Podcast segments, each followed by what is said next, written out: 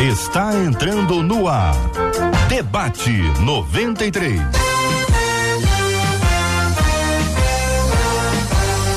Realização 93 FM. Um oferecimento Pleno News. Notícias de verdade. Apresentação J.R. Vargas. Alô, meu irmão. Alô, minha irmã. Aqui fala J.R. Vargas, estamos de volta, começando aqui mais uma super edição do nosso debate 93 de hoje, nessa segunda-feira, dia 4 de julho de 2022. Que a bênção do Senhor repouse sobre a sua vida, sua casa, sua família, sobre todos os seus, em nome de Jesus. Bom dia para quem já está aqui nos estúdios da 93 FM. Bom dia para o pastor Fábio Nunes. Seja bem-vindo ao debate 93 de hoje, pastor. Bom dia, JR. É muito bom poder retornar e eu espero que realmente a gente tenha momentos é, abençoadores aqui da parte de Deus. Tá, muito bem. Pastor Jason Luiz Souza está com a gente no debate 93 de hoje. Muito bom dia, pastor. Bom dia, prazer estar aqui mais uma vez. Honra desse convite, agradeço mais uma vez estar aqui. Espero ser bênção para essa turma toda que está nos ouvindo agora. Maravilha, essa turma maravilhosa que também acolhe com muito carinho a doutora Elizabeth Pimentel, está no estúdio virtual da 93 FM. Doutora Elizabeth, como vai, irmã? Tudo bem? Bom dia.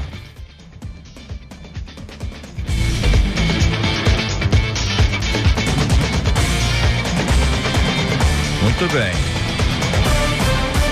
Final de semana, doutora Elizabeth, vamos resolver aqui o problema do áudio com a querida doutora Elizabeth, com os nossos queridos produtores do Debate 93, a nossa equipe. Daqui a pouquinho, a doutora Elizabeth vai estar com a gente também aqui no Debate 93, aqui, minha gente. Hoje, muita gente, muita gente comentando sobre o Louvorzão 93, uma grande festa, um grande culto que aconteceu na último, no último sábado. Foi uma coisa incrível, uma história maravilhosa escrita e nós vamos compartilhar daqui a pouquinho sobre esse assunto, tá bom? Daqui a pouquinho vamos ter comentários, observações e análises aqui sobre o Louvorzão 93 com a sua participação, evidentemente. Você pode, você que foi ou você que acompanhou pela internet, já pode apresentar aí as suas opiniões, seus comentários, suas observações, o que, que você gostou, o que, que você achou especial, o que, que você achou diferente, o que marcou, qual foi a palavra que mexeu com a sua vida, um cantor, uma cantora, uma banda que, que foi de fato muito especial para a sua vida. Compartilha com a gente aí pelo Facebook, YouTube, as nossas participações. Os nossos ouvintes vão interagir com a gente. Marcela Bastos no, de, no debate 93 de hoje. Ô Marcela, bom dia, tudo bem? Muito bem, muito bem. Também não temos a Marcela, muito bem, tá tudo muito bom, tudo funcionando. Vou tocar com vocês dois, vambora, hein, gente? Ó, vambora, que o dia, o dia raiou, o dia raiou e nós temos que seguir o programa.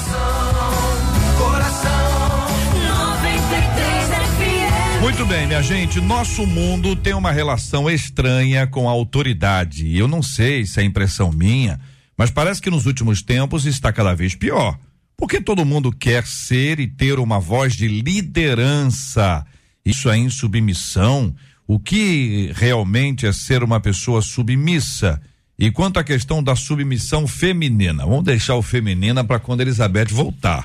Eu quero ouvir a, a, a, palavra da doutora, a querida doutora Elizabeth, sobre esse assunto. Pastor Fábio, eu quero começar ouvindo a voz do senhor sobre esse assunto. A questão dessa impressão que passa que o nosso ouvinte ao compartilhar essa relação estranha com a autoridade. É um tempo de questionamento da, da, da autoridade? Isso é uma coisa recente, é nova, faz tempo? Como avalia o senhor? Bom, JR, eu penso que ela quando inicia dizendo que o nosso mundo, ela está fazendo uma análise daquilo que ela está percebendo. E o mundo mudou muito. O mundo mudou muito. Eu estava compartilhando ontem lá com a nossa comunidade que quando eu era garoto, hum. o meu sonho era ser jogador de futebol. Uhum. Aí eu fui pro Vasco, fui pro Flamengo. Uhum. Aí não fiquei em lugar nenhum. Uhum. Quebrou o sonho. Hoje, com a, a democratização da informação, é, você não precisa apenas de uma emissora consolidada para aparecer. Você mesmo pode produzir o seu conteúdo e isso, de uma certa forma, democratizou. Uhum. Talvez a sensação que ela está tendo de que todo mundo quer ser uma voz de liderança é, seja a sensação do nosso tempo. E a questão da autoridade? Então, é, quando a gente abre, né, abre oportunidade para que outras vozes que talvez não tinham espaço agora passam a ter, a gente pode entender que em algumas questões pode ser uma quebra de autoridade, uhum. mas em outros casos não. Pode ser a manifestação da, da, da própria ação da igreja. A gente crê no sacerdócio universal. A gente crê que Deus usa pessoas.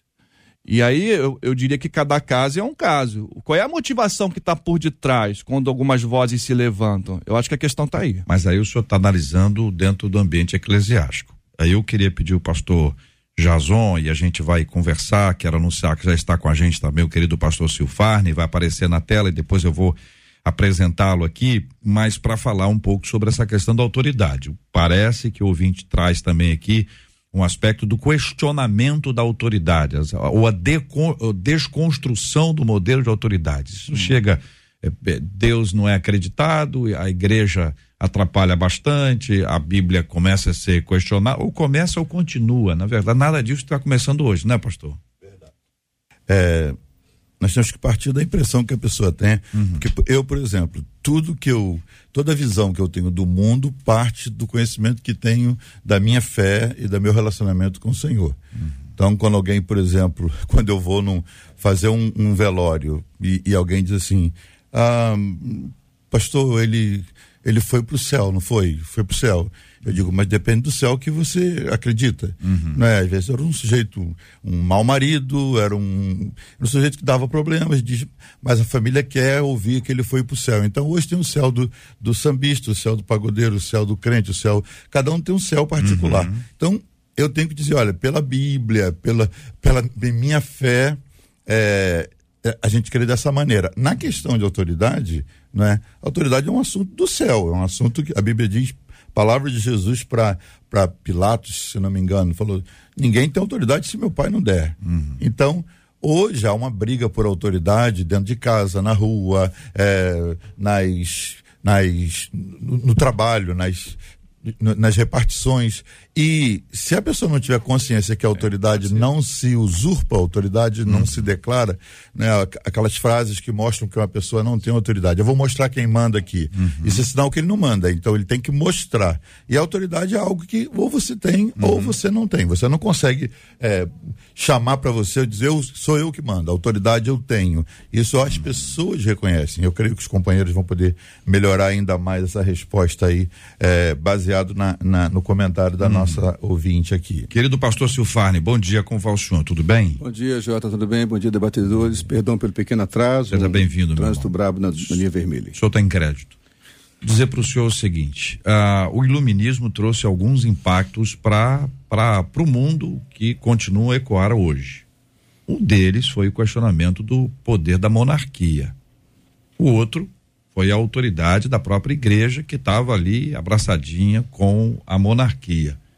Um terceiro foi a questão do antropocentrismo, botou o homem no centro dessa história. Como o antropocentrismo não é a nossa, a nossa história, o nosso foco, mas ela está dentro disso. Mas também tem aqui a questão do questionamento da autoridade, seja a autoridade constituída, poder público ou autoridade espiritual. Então estou olhando para baixo e para cima e dizendo assim, olha, nós estamos contra qualquer tipo de autoridade. Aí você tem um aspecto que envolve anarquia, você tem ah, o, o que quer criar outra autoridade para ele ter autoridade sobre aquela autoridade, ou seja, ele discorda ele discorda do modelo de autoridade, então ele estabelece um outro modelo de autoridade, porque na verdade ele está discordando do outro, porque quem manda é o outro, então ele se estabelece aqui, enfim, é, é, desemboca aí, é. desembrulha. Ótimo, obrigado. Vamos lá. Obrigado pela introdução, sim, acho que esse esse, esse resumo histórico que você fez aí, Jota, da questão do comportamento, do pensamento humano, né? Sobre si mesmo, né? Através do iluminismo, do humanismo moderno, enfim. Acho que o século XVIII, então, foi muito prolífero de teorias humanas, ciências humanistas que traziam a perspectiva de que o homem está no centro. Teve um cara que foi muito importante para o pensamento moderno, hum. pós-moderno, que é o Bauman, né? O Zygmunt uhum. Bauman, um filósofo polonês, sociólogo, né? Uhum. Que ele usou a teoria de que o mundo seria um mundo mais líquido, né? Uhum. Nós teríamos um mundo menos sólido e mais líquido. Ele queria dizer o seguinte, que com o tempo as estruturas mais sólidas seriam colocadas em xeque, né? As coisas se, se tornariam mais líquidas. E é um fato. Hoje é um mundo mais líquido. A gente, por exemplo, está no rede social, existe a nuvem, existe o metaverso, a ideia, a ideia de um mundo virtual. Uh, nós éramos do tempo que os pais se orgulhavam de ter um móvel que ficava três gerações na família. Hoje o móvel de aglomerado, para você poder trocar a hora que quiser trocar, o modelo, as amizades são mais pueris também. Em cima disso, a autoridade, que é um princípio estabelecido, também foi confrontado. Então penso que esse pensamento humanista que veio em pouco em resposta também o que era autoridade na época, né? É. Que era o, a Igreja Católica Apostólica Romana apresentou um autoritarismo pesado demais, então uma revolta contra Deus, contra tudo que representa autoridade. Então, acho que nosso grande desafio como igreja, só para fechar aqui a minha fala, Jota e colegas debatedores e queridos ouvintes, é entender como de fato restaurar o princípio de autoridade. E eu quero só fechar dizendo o seguinte, uma frase que a gente usa muito na igreja, né? A igreja brasileira, por exemplo, já fazendo recorte, talvez nunca teve tanto poder como tem hoje, mas tenha perdido muita autoridade que eles confundiam autoridade com poder. Uhum. Então, ter poder nem sempre é ter autoridade. O pastor Jazão falou uma coisa que é fato. A autoridade não é imposta, ela é delegada, é otorgada pelo outro. O outro me delega autoridade quando percebe minha autoridade. E, finalmente, para se fechar de fato, prometo, a autoridade, se pegar etimologicamente, vem de autor, né? Então, está ligado ao, autor, ao, ao que é autoral, que é verdadeiro, que é uhum. genuíno. Talvez, uma questão para pensarmos, essa crise de autoridade tem a ver com essa busca humanista de do homem estar no centro, mas também que as autoridades constituídas foram perdendo sua autoridade hum. quando perderam a sua autenticidade também.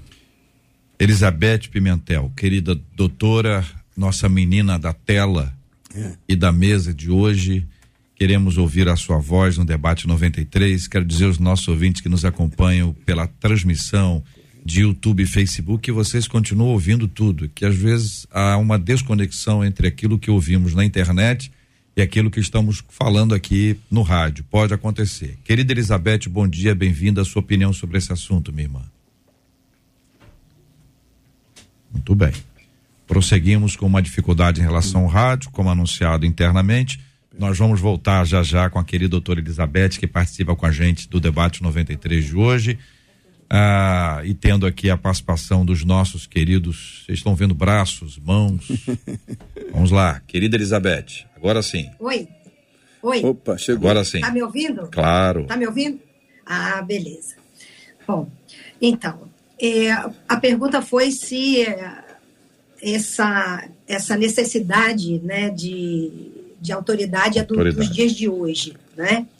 E, na verdade, eu acho que hoje está piorando muito essa questão de autoridade. A gente pode ver isso com a quantidade de narcisista que, de vez em quando eu falo disso aqui, né?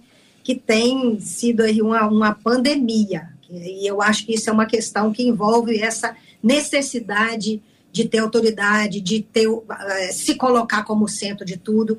Mas eu acho que as coisas estão piorando, mas elas não começaram agora. Elas não são é, não originaram agora. Eu acho que desde que o mundo é mundo, desde que existem pessoas, existem dificuldade de submissão e uma autoridade sendo exercida de maneira não sábia, né?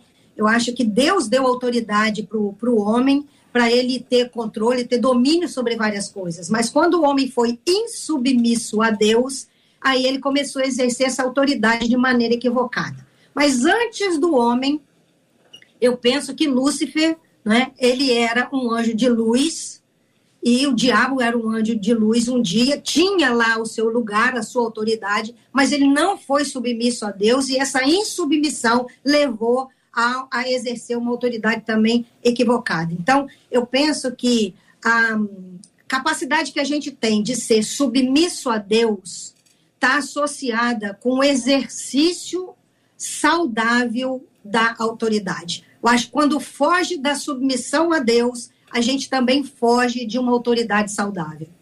Muito bem, são 11 horas e 15 minutos aqui na 93 FM. Marcela Bastos entra para falar sobre as nossas redes e a conexão com os nossos ouvintes. Marcela, bom dia. Bom dia, JR, nossos ouvintes, nossos debatedores. Nós estamos aqui acompanhando tudo através do nosso Facebook. Corre lá na nossa página Rádio 93.3 FM, onde, por exemplo, a Janete Araújo já respondeu a sua chamada, JR, dizendo que foi maravilhoso o louvorzão e ela diz: Deus seja louvado por isso. E também lá no nosso YouTube. Corre lá no nosso canal 93 FM Gospel, onde, por exemplo, o Alceu, sobre o tema levantado, ele disse assim, JR, olha, o que eu vejo na questão de poder é que império, impérios humanos caem e acabam não levantando mais.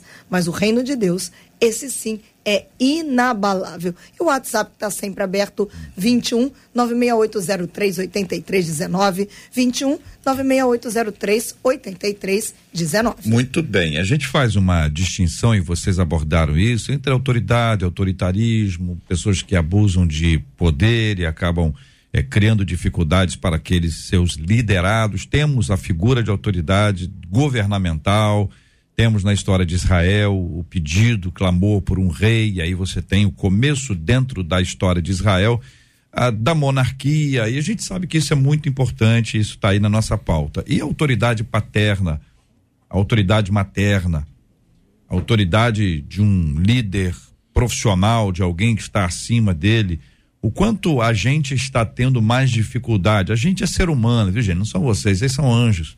Mas o ser humano está tendo dificuldade para lidar com esse assunto, queridos. Eu queria ouvi-los também sobre esse ponto. Eu entendo, JR, uhum. que sem liderança, sem autoridades estabelecidas, o mundo vira um caos. A gente tem a referência do próprio céu. Quando a gente fala dos seres celestiais, tem uma palavra na Bíblia que é arcanjo, que dá uma ideia de liderança entre os anjos. É o líder dos anjos. Me parece que isso é atribuído a Miguel. Se no céu, que é o céu, que é o mundo celestial, a gente vê princípios uhum. de liderança, isso precisa refletir no mundo e na sociedade como um todo. Se não tiver o semáforo e a gente não respeitar ele como um princípio de autoridade para regular, regularizar o trânsito e a gente avançar o sinal vermelho, vira caos. Uhum. Então é importante. Mas aí eu volto para um mundo hoje onde todo mundo tem opinião sobre tudo.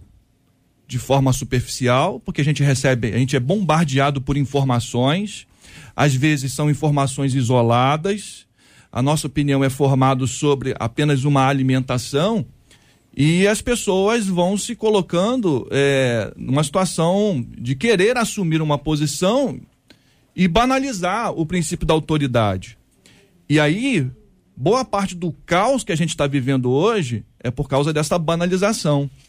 Porque eu entendo que a liderança gera, é, é importante, mas tem que ter pessoas também dispostas a ser liderada. Uhum. Senão a coisa não anda, não uhum. caminha. E a gente vê no céu, a gente vê na família, hum. princípio de liderança, a gente vê na igreja e a gente vê na sociedade como um todo. Hum. Esse valor precisa estar tá em dia. Hum. Senão vira um caos. Doutora Elizabeth, do ponto de vista psicológico, ajuda a gente a entender. Uh, deve existir um, um sem número de pessoas que buscam ajuda dos psicólogos. Você tem problema com os pais, o pai ou a mãe, ou às vezes com os dois. E pode ser que no, no, no processo se descubra que, na verdade, o, o, problema não, não é exatamente dos pais. Pode ser o problema dos avós, ou pode ser o problema dos filhos, ou pode ser um problema para os dois. Mas a, a, tendência é essa, essa responsabilização, doutora, de observar, tem um problema na minha vida. Ah, foi a criação, foi o que eu passei, você não sabe da minha vida. Não tem isso, doutora. Às vezes, às vezes com razão, mas eu estou buscando aqui para ver se não existe o exagero ou a colocação no lugar errado. Olha só, é, a, a, nossa infância, ela, na infância a gente constrói nosso mapa de mundo. Então não tem como negar essa influência. Tá? A, a, aquilo que a gente, a forma com que nós relacionamos, o tipo de modelo familiar que a gente tem, as experiências que a gente tem na primeira infância, elas são muito marcantes para a gente formar a nossa personalidade, a nossa visão da vida, a visão sobre a gente mesmo, sobre as pessoas, sobre o mundo. Então não dá como, não tem como negar isso. Agora, essas experiências, elas têm influência também da nosso, do nosso temperamento. Tem pessoas que já nascem hum. com um, são líder natos, certo? São pessoas que elas nasceram para liderar mesmo. Coléricos são pessoas que se ela não tiver um lugar de líder, né, ela não está exercendo todo o potencial dela, como era Paulo. né? era um, um líder nato. Existem pessoas que têm uma capacidade extraordinária de liderar, mas não faz questão de liderar, que são os fleumáticos, como Abraão. Tem uma capacidade enorme de liderar, mas ele não fazia questão de liderar. Certo? Paulo já faz questão de liderar. Então, existe um temperamento que faz com que a gente leia uma determinada experiência de uma forma e não de outra. Crianças, por exemplo, que tiveram pais muito autoritários, é pessoas opressoras, ditadoras, essas crianças podem reagir de duas formas. De duas formas. Se ela for, por exemplo, uma pessoa de um temperamento colérico, ela vai bater de frente, ela vai se rebelar, ela vai se revoltar, ela vai na adolescência fazer um monte de coisa errada, ela vai sair de casa, ela vai usar droga, ela vai, ela vai reagir de uma forma agressiva contra aquela autoridade. Se ela for uma criança mais passiva, se ela for uma criança que tem um temperamento mais passivo, aquela autoridade vai oprimir aquela criança. Então, ela vai crescer com a autoestima baixa, ela não vai ter, é, não vai saber fazer escolhas na vida, ela vai ser dependente emocional de outras pessoas, ela vai ter medo da autoridade dos outros. Então, uma mulher, por exemplo, ela pode é, crescer e depois tentar evitar conflito de todas as formas, porque ela tem medo de autoridade, tem medo da voz do marido se falar mais alto, tem medo de um patrão se for autoritário. Então, não é que a gente está culpando os pais por isso, mas a gente está é, simplesmente admitindo que as experiências que a gente tem de infância são marcantes. Hum. Agora, a leitura que nós fazemos dela é uma leitura pessoal, certo? Dois, duas pessoas podem vivenciar o mesmo evento e ter reações diferentes. Certo. Agora, pastor Jason, dentro dessa, dessa tônica, a nossa ouvinte pergunta: por que todo mundo quer ser e ter uma voz de liderança? Eu creio que isso, esse tema encrespou depois do advento da internet. Hoje, por exemplo, nós temos um, um termo novo, né? Seguidores. Não se fala mais de discípulos, não se fala mais de. Talvez a expressão mais forte, fosse, mais certa, fosse acompanhante. Mas uma pessoa, por exemplo, que às vezes não tem, não tem uma gota de, de, de liderança, mas ela diz: Eu tenho um milhão de seguidores. Uhum. E isso parece ser é, potencial para ganhar alguma coisa, para gerar uma posição ou para exigir algo. E, e a, a, a, internet ajudou nisso.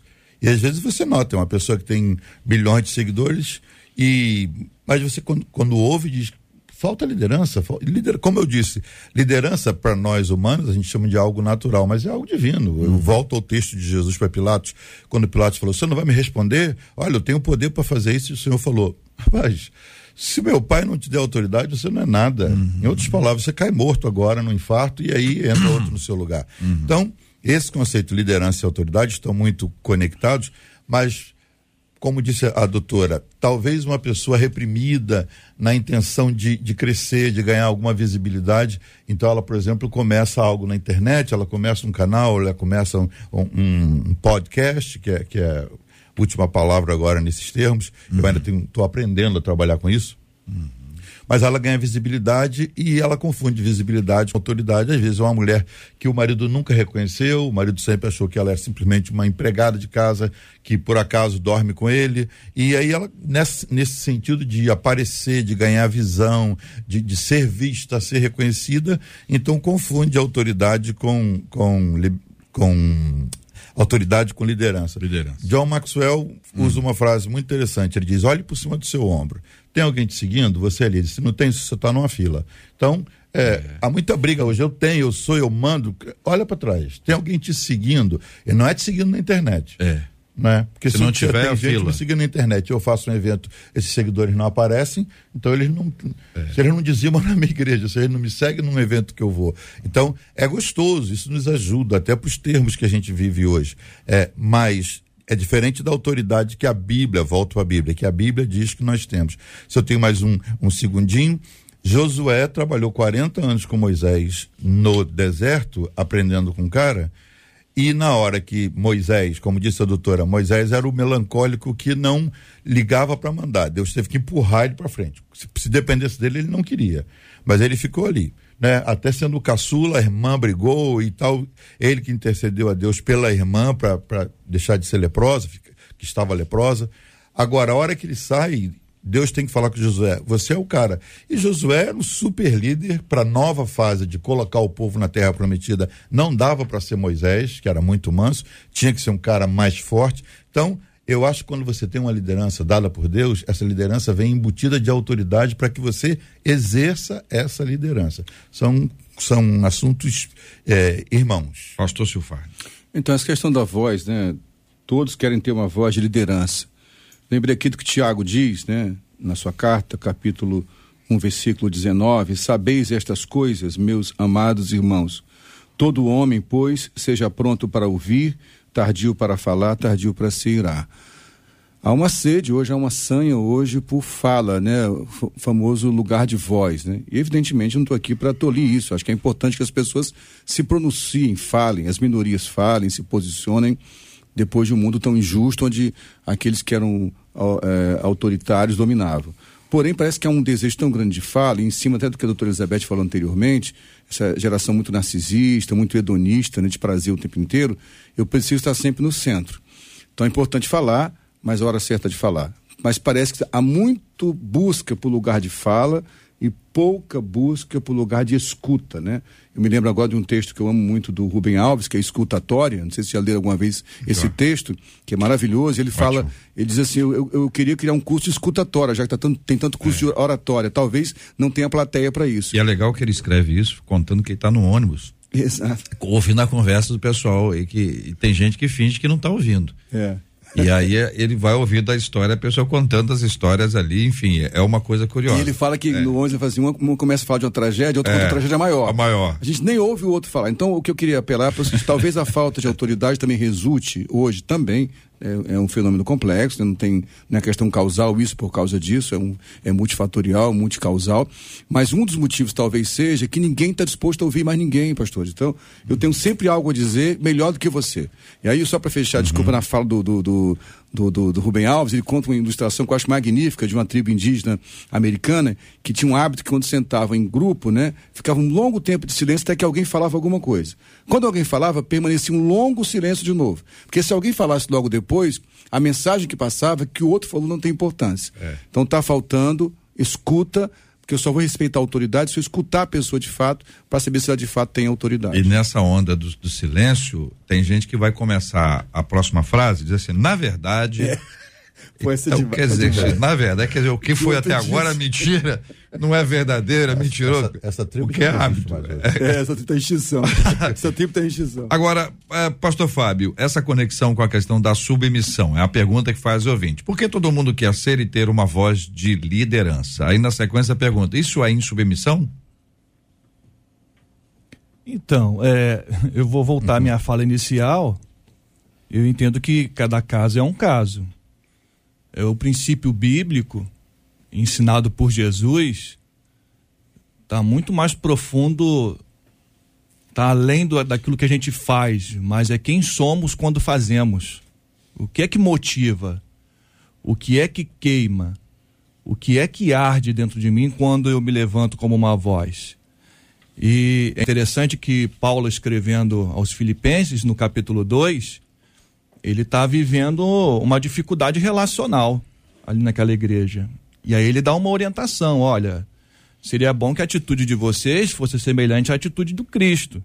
Porque a atitude de vocês está demonstrando vaidade, está revelando o ego de vocês, está revelando a arrogância de vocês, a motivação de vocês não está boa. Uhum. Então olhe para o Cristo que, sendo Deus, entendeu que deveria se humanizar e se tornou obediente. Então a gente pode até entender que nesse, nesse esvaziar de Jesus e se tornando humano, essa obediência, a submissão ao Pai, a orientação do Espírito é presente na vida do homem Jesus. Por isso, ele é o homem perfeito que faz o que faz, porque está debaixo de, de obediência. E eu também entendo que esse processo de se tornar líder também não é a questão apenas de uma fala, é um processo de caminhada. Ali, a autoridade bíblica que a gente vê na caminhada de Jesus, em alguns momentos Jesus é questionado. Com que autoridade você faz? Com que autoridade você fala? O que estão perguntando para ele é o seguinte: com que rabino você caminhou? E isso era uma caminhada de longo prazo, não era da noite para o dia. E é interessante que em um determinado momento Jesus diz assim: Olha, ninguém foi ao céu a não ser aquele que desceu do céu. Vocês querem saber qual é a minha autoridade?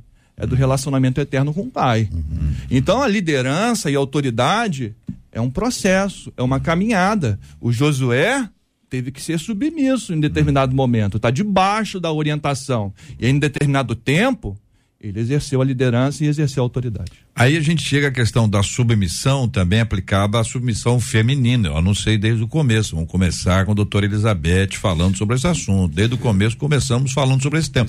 Calma aí, nós vamos chegar lá. Deixa 11 horas e 31 minutos. Marcela Bastos falando o que falam os nossos ouvintes. Então, antes de você chegar lá na submissão ou na submissão feminina, vou falar aqui o que os nossos ouvintes estão dizendo. Um deles, pelo YouTube, disse assim: existe muito abuso de poder. E aí eu acho que isso acaba gerando resistência. Complementando o que esse ouvinte disse, a Ana no YouTube também disse assim: Acontece que eu vejo muitos líderes que acabam tratando seus liderados como funcionários, em que é preciso obedecer suas ordens sem questionar ou expor suas opiniões, e aí a gente vê gente cada vez mais insubmissa.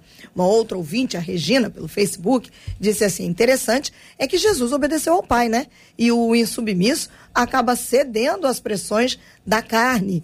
Um outro ouvinte pelo WhatsApp disse assim: autoridade via de regra, seja na cena eclesiástica ou na secular, quem deseja ter autoridade quase sempre é atraído pelos benefícios que essa posição, que é almejada, oferece. Só que a pessoa não entende que ter autoridade significa o compromisso de maior entrega e cuidados dispensados aos seus comandados. E a Bianca Souza, pelo Face, encerra aí essa leva dizendo: você quer conhecer alguém? Dê poder a ele. Uhum, muito bem. Temos aí a participação dos nossos queridos ouvintes com os comentários, suas observações. Quem está acompanhando a gente pela internet, Facebook, estamos transmitindo aqui agora a Rádio 93.3 FM, a nossa página no Facebook, canal do YouTube é 93 FM Gospel. Estamos transmitindo no site rádio93.com.br, pelo nosso aplicativo o app da 93 FM. Você também nos acompanha daqui a pouquinho às 19 horas. Este programa já se tornará um podcast e você, claro, está no rádio 93,3. Muito obrigado pelo carinho da sua audiência.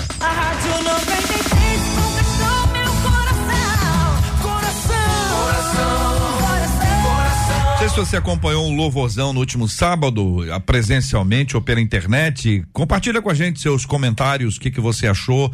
É, que momento você foi mais impactado, momento especial que você disse, olha, esse momento para mim foi um momento chave. Ah, esse cantor, essa cantora, essa oração, essa participação, enfim, fica à vontade para poder se expressar. A Marcela daqui a pouquinho vai trazer as suas falas sobre a questão do louvorzão da 93. Quem está acompanhando a gente pela internet pode também curtir a nossa transmissão, a sua curtida, o seu like, ele é muito importante, ele amplia a relevância do debate 93 na internet.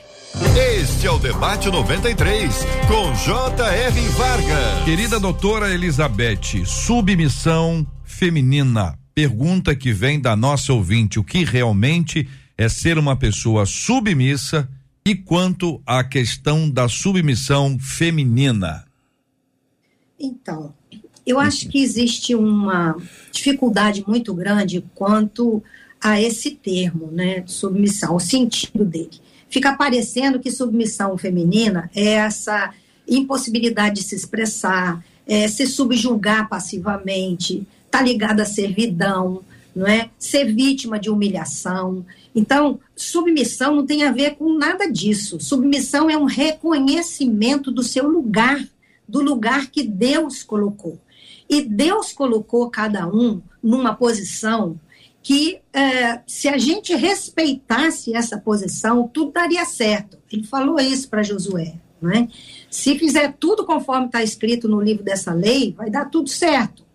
Então, eu acho que as coisas ficam erradas, as coisas, o caos acontece quando a gente sai do lugar determinado por Deus. Jesus foi um grande líder, foi o maior líder que pisou na terra, né? mas ele sabia qual o lugar dele diante de Deus. Então, eu acho que a dificuldade da mulher é achar que essa submissão tira o valor dela. E Deus não tira o valor da mulher de jeito nenhum, porque a palavra de Deus diz que a mulher tem a capacidade de edificar ou de destruir. Então, isso é uma força muito grande, isso é um poder muito grande que a mulher tem. Então, ela tem, é, ela nunca foi diminuída por Deus, né? Pelo contrário, acho que Deus sempre mostrou a força que a mulher tem. Mas esse equívoco aí é que faz com que gere uma luta de poder. E a mulher ela é tão importante nessa nessa dinâmica familiar, nessa saúde familiar e social, que hoje a mulher tem sido usada como um trunfo para desconstruir famílias, para destruir relacionamento familiar. A mulher tem tanta força e tanto poder que ela tem sido instrumento de desconstrução. É? por esse movimento aí ideológico que tem é, instigado a mulher a se revoltar contra o homem, a não aceitar essa submissão, como se essa submissão fosse opressão. O discurso é que a submissão é opressão, e não é. A submissão é simplesmente aceitar a posição dada por Deus, e Deus não faz exceção de pessoas. Deus não diminuiu a mulher e nunca vai diminuir. Entendeu? Então, eu acredito que a gente tem que voltar a entender o que, que a Bíblia coloca. Porque quando a gente entende, é, eu queria pedir licença a você para fazer um, uma, uma, um adendo, uma, um, dar um reforço aqui na palavra que também foi dita antes, né, dessa necessidade de voz, porque a gente pensa que a necessidade de voz é a necessidade de superar o outro né? de estar na frente do outro. Então, se você tem um propósito, esse propósito é que é mais importante. Se o homem e a mulher entendem que o propósito é a harmonia entre, na família, que é a saúde familiar, não importa quem vai dizer a, dar a última palavra. Aí existe um propósito para aquilo. Não é? Se na igreja o propósito for o reino de Deus é, ser fortalecido. Então, não existe problema com liderança querendo aparecer, querendo se colocar como é, se projetar. Então, até numa empresa, eu vi uma, uma frase outro dia num filme de um empresário que isso foi muito marcante para mim. É, ele contratou uma mulher muito capaz para um determinado cargo, uma mulher que era especialista numa determinada área que ele precisava, e quando ela entrou no primeiro dia de trabalho, ela disse para o chefe, para o dono da empresa: Olha, eu tenho grandes projetos, mas eu quero que você ouça para você dar a última palavra. E ele falou assim: Olha, eu só trabalho com pessoas que são mais competentes que eu. Então, eu não preciso da última palavra. Eu preciso que a minha empresa continue crescendo. Então você tem liberdade porque eu sei da sua competência. Então o líder ele não tem a necessidade de falar mais alto, de gritar, de oprimir, nem dar a última palavra. Ele tem um propósito. Se o propósito for maior, então a gente aprende a lidar com a liderança e com a submissão. Se o propósito na família for é, viver uma família segundo a vontade de Deus, não tem opressão. A submissão ela é voluntária, porque ela é um entendimento do papel que cada um ocupa nesse lugar. Eu acho que isso vale para todas as realidades. Muito bem. E aí, menino? Então, na verdade, tô brincando. Comecei com na, na verdade, verdade, só para. Assim, é, é... Vai, vai mexendo, vai. Sim, vai. A, a, a, obrigado, doutora. Excelente a palavra, e é isso mesmo. A, a, gente entende que a submissão foi mal percebida. É, eu, um pastor, um tempo atrás, muito é, famoso, disse que se fôssemos ler a Bíblia literalmente, ela é, autorizaria o machismo quando fala que a mulher tem que ser submissa ao marido. Mas eu entendo que isso é pouca percepção do que a Bíblia está dizendo, né? É importante ler o contexto, Efésios 5, a carta aos Efésios é uma carta muito intencional, muito prática, né? Então, no capítulo 5, Paulo vem falando das relações humanas, interpessoais, no trabalho, enfim, na igreja. Então, ele fala: não vos embriagueis com vinho, mas enchei-vos do espírito. Vai falando: quando eu me encho do espírito, eu tenho comunhão, tenho relação. Uhum. Ele fala: sujeitando-vos uns aos outros em amor. E depois é. ele fala, dentro da família, na estrutura familiar, o papel do homem como cabeça, a mulher como submissa ao marido. Eu sei que esse conceito de submissão ele foi muito mal interpretado, muito mal percebido, e infelizmente, irmãos, a religião algumas vezes fortaleceu esse equívoco mesmo, quando tornou o homem tirano, podia fazer o que bem entendesse. Ah, agora, eu quero lembrar para quem nos ouve que, primeiro, a igreja não diminuiu o papel da mulher, pelo contrário, se nós olharmos a, a, história da humanidade, antes do advento do cristianismo, as mulheres das religiões mais antigas, Ciro, Fenícias, Babilônicas, elas serviam apenas como prostitutas cultuais, não eram honradas, não eram respeitadas. Quem deu à mulher dignidade no culto foi a igreja. Colocou ela dentro do culto, dentro do local de culto, temos diaconisas, de acordo com alguns júnior apóstolos, isso é uma questão de percepção, mas tem líderes mulheres na igreja que exerciam funções de liderança. E ainda hoje no Brasil, se no Brasil houvesse um respeito de fato para a história da igreja evangélica, perceberia que esse é um, um dos ambientes onde mais a mulher tem papel de fala, inclusive. Porém, a gente não pode negar que ainda há certos abusos, sim, ainda há muita violência. Há pouco tempo, uma pesquisa feita por uma doutoranda na, na, na Mackenzie percebeu que 40% das mulheres denunciavam agressão dentro de casa. Eram mulheres evangélicas, então ainda há violência contra a mulher, ainda há injustiça contra ela, mas sem dúvida alguma, submissão no sentido bíblico tem a ver com entender o papel, como a doutora disse muito bem, do propósito, por isso que uma das raízes de submissão é sob a missão do outro, percebendo a missão que o outro tem, eu estou caminhando com ele para cumprir a mesma missão. Senhores, é, aí nós temos essas duas palavras fortíssimas aqui, autoridade e submissão. Aí vamos para o sentido mais amplo que envolve homens e mulheres. E aí eu pego para a gente encerrar esse aspecto que envolve a questão das escrituras. Uhum. Porque, em geral, as pessoas dizem todas assim, pelo menos boa parte do, dos nossos irmãos brasileiros afirmam crer em Deus. Então, você crê em Deus? Creio. Aí vem uma pesquisa. Tem muito cuidado com pesquisa pesquisa, às vezes a pessoa pesquisou 100 pessoas, teve um resultado. Se eu pegar aqui, por exemplo, vocês três estão aqui, Elizabeth que está ali. Se eu perguntar assim, vocês já leram a Bíblia? Eu supondo que vocês quatro digam, já li a Bíblia inteira várias vezes. 100% dos pesquisados já leram, 100% dos brasileiros leram a Bíblia. Então, a amostragem é fundamental. Por isso eu pergunto a vocês, a questão da autoridade das escrituras, a escritura como palavra de Deus, é a minha submissão a ela. E aí o meu ponto aqui é o seguinte, pastor Fábio, começando com, com o senhor. Eu discordo de alguma coisa que o senhor fala. O senhor discorda de mim, mas nós não somos a autoridade. Mas eu e o senhor, como Evódia e como Sintique, uhum. podemos pensar concordemente no Senhor, porque o Senhor nos conduziu e tem uma autoridade do Senhor sobre nós. Então, o lance não é ganhar a discussão, o lance é obediência à palavra que é superior a gente. Mas quando a gente desconstrói isso, quando, por exemplo, as escrituras passam a ser um livro muito legal, mas deixaram de ser palavra de Deus para alguém, ou deixou de ser palavra de Deus para alguém, ela perdeu a figura de maior autoridade que ela pode ter, que é Deus que escreveu a escritura, que nos trouxe a palavra dele. Então, este é um problema que a gente enfrenta. Eles estão desconstruindo essa ideia, estão nos afastando da palavra de Deus, mas não no sentido antigo, que é assim, não lê a Bíblia. Não, agora pode ler. Só que, ó, não é isso aí não, hein? É esse tipo de mensagem que a gente está ouvindo, pastor Fábio. É, a, a gente percebe que está todo mundo com a Bíblia na mão, lendo, dependendo é, da lente que se utiliza, você tira várias conclusões. Qual é a, a, a lente que você está utilizando? Se você usar uma lente ideológica, você pode até concluir que Jesus ele tem um partido. Né? E a gente vê isso. Então, dependendo da lente que se utiliza, a gente corre o sério equívoco de, de errar. Qual é a pretensão do texto dentro do seu contexto? Né, da análise da língua, do, da, da, da, situação que, tá se, que está sendo colocada. Existem coisas no texto bíblico que são coisas pontuais, que são orientações para aquele grupo. Existem coisas na Bíblia que são regras gerais, são universais, devem ser aplicadas.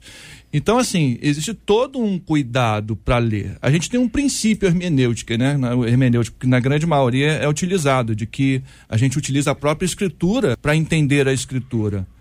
Então, se a gente se afastar disso e quiser entender a escritura a partir de outras lentes, aí, JR, realmente as outras lentes viram a autoridade. Eu sei que isso é um exercício muito difícil, não é simples, porque boa parte, talvez, daquilo que a gente construiu ao longo da história enquanto igreja, a gente percebe que foram lentes e a gente vai tentando desconstruir.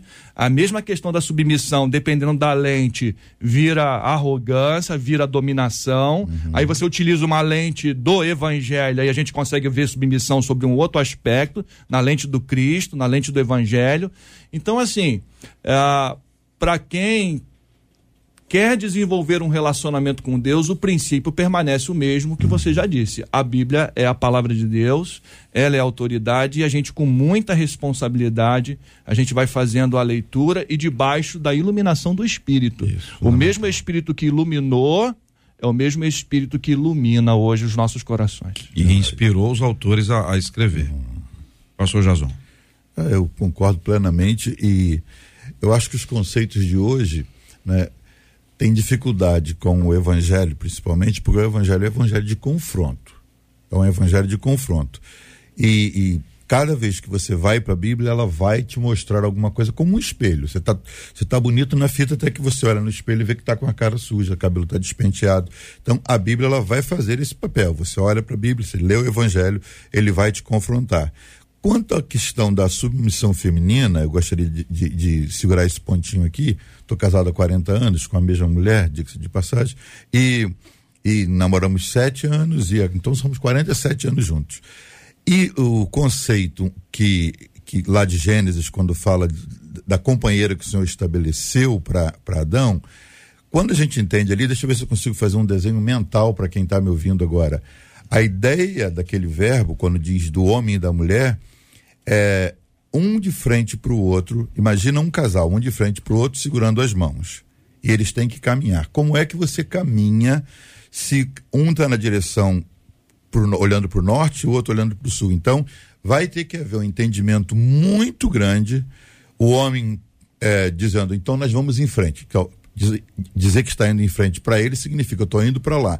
Só que à frente dele tem uma esposa segurando nas mãos dele, olhando para trás dele. Como é que se caminha? Tem que haver muito entendimento para dizer, olha, cuidado com esse passo agora. E é nesse nesse estilo que a palavra submissão fica doce. Ela não, não fica pesada, dizendo, não, é o cara que manda, é o cara que diz para onde vamos, é o homem que estabelece há uma coparticipação, há uma, há uma cumplicidade, talvez seja a palavra mais, a, mais apropriada, para que essa submissão seja vivida de maneira agradável. Eu tenho uma esposa que é um pouco mais velha, um ano e meio mais velha que eu, hoje ela não aparece, uhum. não, não aparenta, não é? Mas que vem de uma família italiana, tem um sangue ativo, uhum.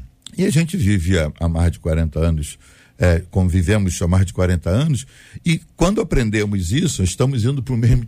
Somos um time que joga para o mesmo lado. Então, essa submissão, ela, ela, é adocicada, ela não, ela não agride, ela não incomoda. E, de novo, ela está ligada a reconhecimento de uma autoridade que foi dada por Deus, que não foi imposta, que não é, é não é uma extorsão, que não é uma obrigação, é algo que suavemente a gente percebe vindo de Deus e a gente segue. 11 horas e 48 minutos aqui na 93 FM. Marcela Bastos e a participação dos nossos ouvintes. Daqui a pouquinho vamos ter Andréia Maier aqui no nosso estúdio, já deve estar correndo para cá para interagir com a gente sobre a bênção que foi o Louvorzão 93. Bom, então, enquanto ela ainda não vem, eu vou só dizer aqui a opinião da Deise Cardoso, que ela disse assim: Eu acredito que muitas vezes a palavra submissão é interpretada de maneira muito incorreta uhum. e aí a gente acaba vivendo de maneira contrária aquilo que a Bíblia diz. Agora, quanto à opinião dos nossos ouvintes, falando sobre o louvorzão, eu vou falar aqui da Dalete Soares, por exemplo, no Facebook. Ela disse assim: eu ainda estou impactada pelo louvorzão. Ana da, Maria. Da Lete, a nossa querida ouvinte. É, ela, ela estava lá ou estava assistindo de casa? É, então, ela não, não, claro. não, me, não, me deixou claro se foi ou não. Mas a Ana Maria, logo hum. depois dela, diz: Eu assisti pelo YouTube e fui extremamente abençoada. A Rosilda, que também assistiu pelo YouTube, disse assim: foi uma grande bênção o louvorzão, mas foi extraordinário. O Marcos Vinícius que disse assim: eu não pude estar porque estava trabalhando e eu senti a presença de Deus naquele lugar. A Vera no Facebook é interessante. Ela diz assim: o meu sábado, meu sábado foi divino. Eu chorei, eu dancei, eu bradei, eu pulei, foi maravilhoso e tem mais, diz ela. Hum ainda tuitei muito, porque eu ficava repassando a bênção de Deus naquele lugar. A Fátima, pelo WhatsApp, disse assim: Eu me emocionei e me surpreendi com a homenagem aos cantores que partiram durante a pandemia. A Andréia Cristina disse assim: Uh, eu não pude ir por questões de trabalho. Acompanhei tudinho pelo YouTube.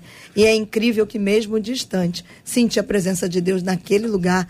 Também quero dizer a vocês que eu recebi a minha porção vocês são canal de bênção nas nossas vidas. A Thaís Carvalho disse assim: Eu fui e tem mais. Eu fui pedida em casamento no Louvorzão. É ela que foi pedida pelo Wellington, durante inclusive a transmissão lá do nosso é, estúdio móvel. Ela entrou no ar e falou ao vivo. Encerro aqui, JR, com a fala de uma das nossas ouvintes, dizendo assim: JR, você perguntou hum. sobre sábado, e eu te digo: o que foi aquilo, meu irmão? O céu desceu, foi impactante. Eu estou impactada até agora com o poder e a glória de Deus que desceu naquele lugar. Ela diz assim: hum. Eu tenho certeza que Deus está fazendo coisas grandes para hum. derramar na nossa nação. E ela encerra dizendo assim: Querem saber a verdade? eu estou aguardando as cenas dos próximos capítulos daquilo que Deus irá fazer. Mas, Marcela, a Thaís aceitou o pedido? Aceitou, ficou emocionadíssima. Eles estavam logo ali na frente, bem próximo assim. Não, mas tem vídeo palco. disso? Tem na nossa transmissão, foi ao vivo, tem. É, eu estava em outro. É, você estava no, no outro campo de batalha. Mas nossa transmissão ali. André fica rindo. André fica foi, rindo, André já está aqui e está tá, rindo. Eles estavam bem ali é. na frente e aí chegou um recado para mim dizendo que havia um pedido de casamento, que alguém estava querendo pedir alguém em casamento. E na verdade era o Wellington aí que estava querendo pedir a Thaís em casamento. E o Juliano foi lá, acompanhou tudinho. O Juliano então foi o Casamenteiro. Foi o casamenteiro, o Juliano foi, foi ele. Foi Ei, ele, Brasil, segura é. essa. Andréa Maia já está com a gente, vai estar ali no nosso outro ponto para poder interagir e você vai conhecer André, você ouvinte habitual já conhece André Maier, a diretora da Rádio 93 FM, e juntamente com um grande time, a realizadora do Louvorzão. E a liderança dela é fundamental no processo, ao lado de outras meninas sobre as quais ela mesma vai ter o privilégio de mencionar. Meninas e meninos que participaram dessa grande ação Louvorzão 93. Andréa, muito bom dia, seja bem-vinda ao debate 93 de hoje. Bom dia, JR. Ainda nos recuperando, né? Todos nós, é, dessa grande festa que aconteceu. É, é muito emocionante falar dessa, dessa festa. Fica até difícil, porque são tantas emoções, é tanta coisa que a gente gostaria de falar. É, foi uma trajetória longa, né, de 2016 até 2022. A gente realizou o Louvorzão na praia de Copacabana em 2016 e desde então a gente não conseguia fazer o louvorzão novamente porque é uma festa grande, uma festa que precisa de recursos, é uma festa muito difícil de conseguir fazer. E a gente engraçado que desde 2017 os ouvintes praticamente todos os dias perguntavam quando vai ter um novo louvorzão. Quando vai ter um novo, um novo louvorzão? Os cantores perguntavam, os pastores perguntavam. Por quê? Pela importância da gente ter um evento grande, um evento com muitos cantores, um evento gratuito, JR, que as pessoas é, podem estar lá é, se divertindo, né, com a família, tudo isso. Então, o nosso coração estava muito empenhado em conseguir fazer e ele aconteceu. Né? Aconteceu agora na Praça da Apoteose, no sábado. E eu queria fazer alguns agradecimentos muito especiais. Eu tive que escrever, porque uhum. para a gente não esquecer, é claro que eu vou esquecer alguém, eu já peço desculpas antecipadamente. É porque a gente ainda está muito cansado, né, JR? O JR, gente, ele, ele trabalhou arduamente. Existem muitas equipes envolvidas. O JR esteve ali no comando da apresentação do evento. Um evento que estava no nosso cronograma que é, terminasse por volta de nove e meia no, da noite, acabou às onze. Foi um evento, a gente colocou mais, é, 30 atrações, né? um evento longo, um evento é, com muitos artistas, com muitas novidades, né? A gente teve o DJ. Enfim, o JR, muito obrigada, tá, JR? Eu agradeço aqui para você, que ele foi um, um, um valente ali atrás do palco, assim como toda a nossa equipe. Então eu vou falar aqui, ó. Desde 2016, como eu já falei, a gente não fazia o Louvorzão 93. Foi uma grande trajetória até a Praça da Apoteose e o Senhor nos guiou em cada detalhe. Nossa motivação foi a mesma de sempre: levar música, alegria e esperança para os nossos ouvintes. E o nosso sentimento é de dever cumprido. Nosso primeiro agradecimento é para o Senhor Jesus. Sem ele, não somos absolutamente nada, JR. Não existe louvorzão sem Deus. Existe sem Andréia, existe sem JR, existe sem um cantor, o outro cantor. Mas sem Deus não existe louvorzão. É, é, agradecemos, mas a gente também tem muitos parceiros, né? É uma grande parceria, muita gente envolvida. A gente agradece imensamente a Prefeitura da cidade do Rio de Janeiro, que em 2016 também nos patrocinou. E esse ano, mais uma vez, esteve conosco. A Segov, a Vigilância Sanitária do Estado do Rio de Janeiro, a Subgerência de Publicidade, a Polícia Militar do Rio de Janeiro, com todo o seu efetivo, a Polícia Civil do Estado do Rio de Janeiro, o Corpo de Bombeiros do Estado do Rio de Janeiro, a Sete Rio, a Conlurb, a, a, aos nossos patrocinadores também, a Light, que entrou nesse evento acreditando no nosso projeto. Muito obrigada, Light. A Facilite, que é o parceiro de uma vida toda na 93 FM, está sempre conosco em muitos projetos. E a Brasil Automóveis.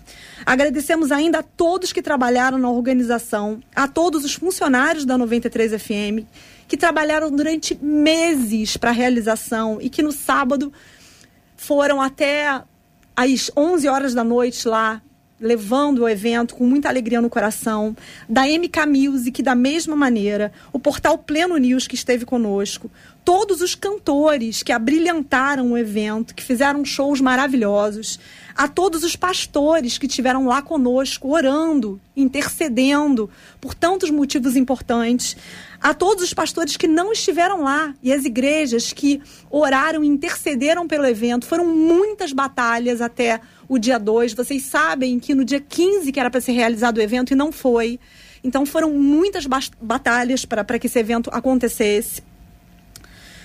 E todos aqueles que de alguma maneira ajudaram a gente no decorrer disso. A gente agradece de forma muito carinhosa e especial aos nossos ouvintes, que são parte essencial da festa e foram sensacionais na alegria. Ver o sorriso de vocês é a nossa maior motivação.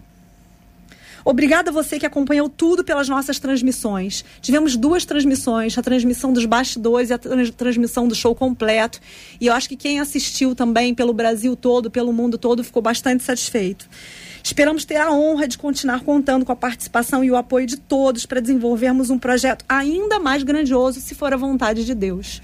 Eu escrevi, JR, porque é muita emoção e, assim, é, devo ter esquecido alguma coisa, já peço perdão antecipadamente, mas é isso, nosso coração está é, tá muito grato pelo, pelo que aconteceu no sábado. Foi difícil, foi nosso primeiro evento sem o nosso grande mentor Harold Oliveira. Então, assim, a gente, eu particularmente, já acordei chorando no sábado, né, em pensar em estar lá, tudo que a gente tinha programado, honrar a vida dele, fizemos.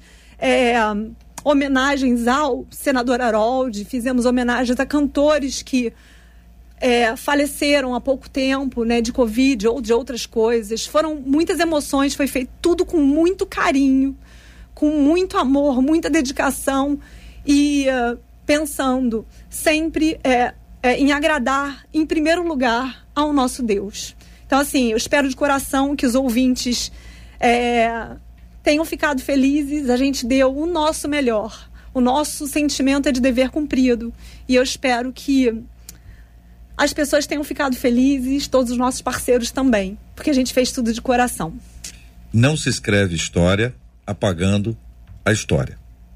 E o Louvorzão foi uma história escrita lembrando a história, valorizando a história. Os cantores, representados por aqueles que ali estavam homenageando aqueles que foram chamados à presença de Deus e de forma especial e que marca muito a nossa casa e é o que André nos traz a saudade do nosso querido irmão Harold e a homenagem que foi feita a ele que foi uma homenagem extraordinária muito linda muito linda. A filha cantando Marina cantando as imagens dele no telão. E naquele espaço especificamente na última vez que a gente fez um evento ali ele me pegou pela mão e disse: Vamos andar no meio do povo. E eu andei com ele no meio do povo, porque ele adorava andar no meio do povo. Ele adorava estar perto das pessoas. E acho que tem muita gente que deve ter fotos dele. Se fosse, né? Há, há muitos anos a gente vai, vai observando isso, o registro fotográfico, a pessoa passa, pega na mão, conversa aqui, abraça. E ele fez isso ali, como fez isso em outros, outros lugares, e não era uma questão política. Isso é coisa. A gente associa isso com questões de política. Mas não é, não. Era o jeitão dele mesmo. Sempre muito muito despojado, muito simples e, e, e nessa sua postura trazendo as pessoas para perto. Então, André, essa homenagem é uma maneira da gente contar a história escrevendo uma história. Então nós estamos escrevendo a história e contando a história. A gente não apaga a história, porque história, história é história, história é a nossa vida. Eu queria reconhecer também, André, o seu empenho e o empenho uh, das demais pessoas que estão aqui conosco em termos de li liderança. Você, a Marina de Oliveira, a Cristina Xisto, o trabalho de vocês e o seu, que particularmente é o nosso aqui, da própria rádio, é, é de uma é de uma de um empenho impressionante. Empenho impressionante, porque qualquer um de nós que já tenha feito um evento na igreja, fez um evento na igreja, ó, você fez, você trabalha com mulheres na sua igreja. Você fez um evento com mulheres na sua, na sua igreja só. É uma encrenca. Para dar tudo errado. O que tem de gente para atrapalhar não é brincadeira. É ou não é verdade? É Pastores estão aqui, sabem muito bem disso também, sabem dessa, dessa realidade, que às vezes um evento pequeno ele se torna uma coisa complicadíssima. Você imagina um evento dessa magnitude, minha gente. É muito problema. É muita gente, é muita encrenca, é muita dificuldade. Mas a despeito de tudo, porque isso, dificuldade, tem gente que desanima antes. Fala assim, vai ser difícil, não vou não. Vou não, vou nada, Deus me livre guarde. Agora tem gente que sabe da dificuldade e enfrenta. E vai enfrentando as demais dificuldades. E isso, André, eu quero também fazer esse registro da importância de vocês na liderança disso. E ver o quanto ah, vocês são apoiadas por um grande número de pessoas que se empenha porque vocês inspiram este trabalho e mostram na prática o que é o amor por Deus, pela obra dele, pela rádio, pela obra missionária, por tudo aquilo que está sendo feito. Que a gente viu aqui o relato de pedido de casamento. Como pode ter acontecido, e nós cremos nisso, milagres de cura, porque nós pedimos a Deus que assim acontecesse. Pedimos a Deus que houvessem conversões, temos convicção que isso aconteceu e vamos ouvir os testemunhos ao longo do tempo, como estamos ouvindo agora. Então, que Deus renove sobre você e sobre todos os nossos líderes a bênção dele, que você tenha muita saúde, muita força e tenha muita inteligência, criatividade para desenvolver a obra que Deus realizou para você. E ao final do louvorzão, houve uma consulta popular. Fizemos um verdadeiro plebiscito, ouvindo o povo. A pergunta foi simples: o que é que vocês acham? Vocês querem ter um louvorzão 93 em 2023? E a resposta unânime foi sim. Então eu deixo para você essa palavra de ânimo na segunda-feira, logo após o sábado. Olha bem a minha cara, a minha vontade é sair correndo. Nesse momento, eu vou te dizer que é um desespero, né? Porque é é, isso é bastidores, tá, gente? Isso é vida real, é. né? Porque pensa que, ah, não é fácil. A minha vontade é chorar e sair correndo, porque nós somos poucos, nós somos valentes e a gente ama o que faz, mas a gente é de carne e osso. Né? A gente é de carne e osso, mas se for da vontade de Deus, a palavra é: eis-me aqui. E Amém. eu tenho certeza que toda a equipe está de coração aberto, cansada, né? Mas a gente renova as nossas forças e eis-me aqui. Se for a vontade de Deus, vai ter louvorzão, porque Ele é o dono da festa. E nós precisamos de ajuda. E essa ajuda vem do nosso público, porque vem aí, se Deus quiser.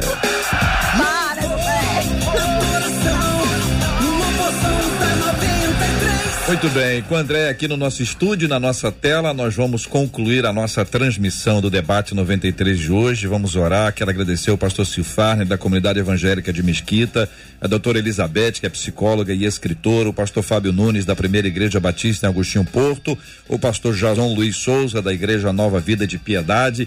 E nós vamos agradecer os nossos ouvintes que participaram com a gente, os que, que estavam presencialmente lá na, na Praça da Apoteose, o que, os que assistiram pela internet vão continuar assistindo, conectados conosco. Nós vamos orar juntos e agora nós oramos pedindo a bênção de Deus, agora nós vamos orar agradecendo porque Deus nos abençoou. E nesse processo de gratidão, nós agradecemos a Deus pelo que virá, seja o que for ou quando for, o que for e o que for será para a glória de Deus em nome de Jesus. E assim a gente segue. Pastor Silfarne, o senhor pode, por favor, querido pastor, orar conosco pedindo essa bênção do Senhor sobre nós e lembrando sempre como nós temos orado há muitos anos pela cura dos enfermos e por consolo aos corações enlutados. E juntos nós vamos prosseguir a caminhada juntamente com o povo de Deus que se une a nós em oração. Oremos, oremos. Eu quero só citar poucos segundos, agradecer a Deus pela vida do senador Harold, eu conheci há 30 anos atrás, era um menino quando eu conheci, e honrar o que ele representou para essa história aqui. Que Deus abençoe a sua família. De verdade. Cinema político, o Jota não conhece, sabe como eu sou nesse sentido, mas eu sou grato pela vida dele de fato, né? Oremos. Pai, muito obrigado, Senhor, por esse dia, por esse encontro, pelo que representamos aqui, sendo voz para dizer aquilo que cremos ser a tua vontade para essa nação. Obrigado pelo louvorzão, obrigado por tudo que aconteceu. Como o Jota disse, é verdade que há toda, todo um, um desenvolvimento em torno de um evento como esse que gera desgaste, gera pressão, gera estresse. Estresse necessário, estresse útil também para que haja a plenitude. Obrigado pela vida da Andréia, pela vida do Jota, obrigado pela liderança da MK, pela liderança da Rádio 93. Obrigado para que o teu nome seja glorificado nisso tudo. Queremos também, nesse momento final, orar pelos enfermos, é provável que alguém esteja nos ouvindo agora em um leito de hospital e que o Senhor alcance, alcance esse indivíduo, esse irmão, essa irmã ali, trazendo saúde e paz. Oro também pelos corações enlutados, aqueles que estão sofrendo a dor da perda de alguém que ama a ave que perdeu. Que o Senhor possa trazer consolo aos corações enlutados. Abençoa o nosso estado, abençoa o nosso país. Te louvamos por tudo, Pai querido, em nome de Jesus. Amém. Que Deus te abençoe. Você acabou de ouvir Debate 93.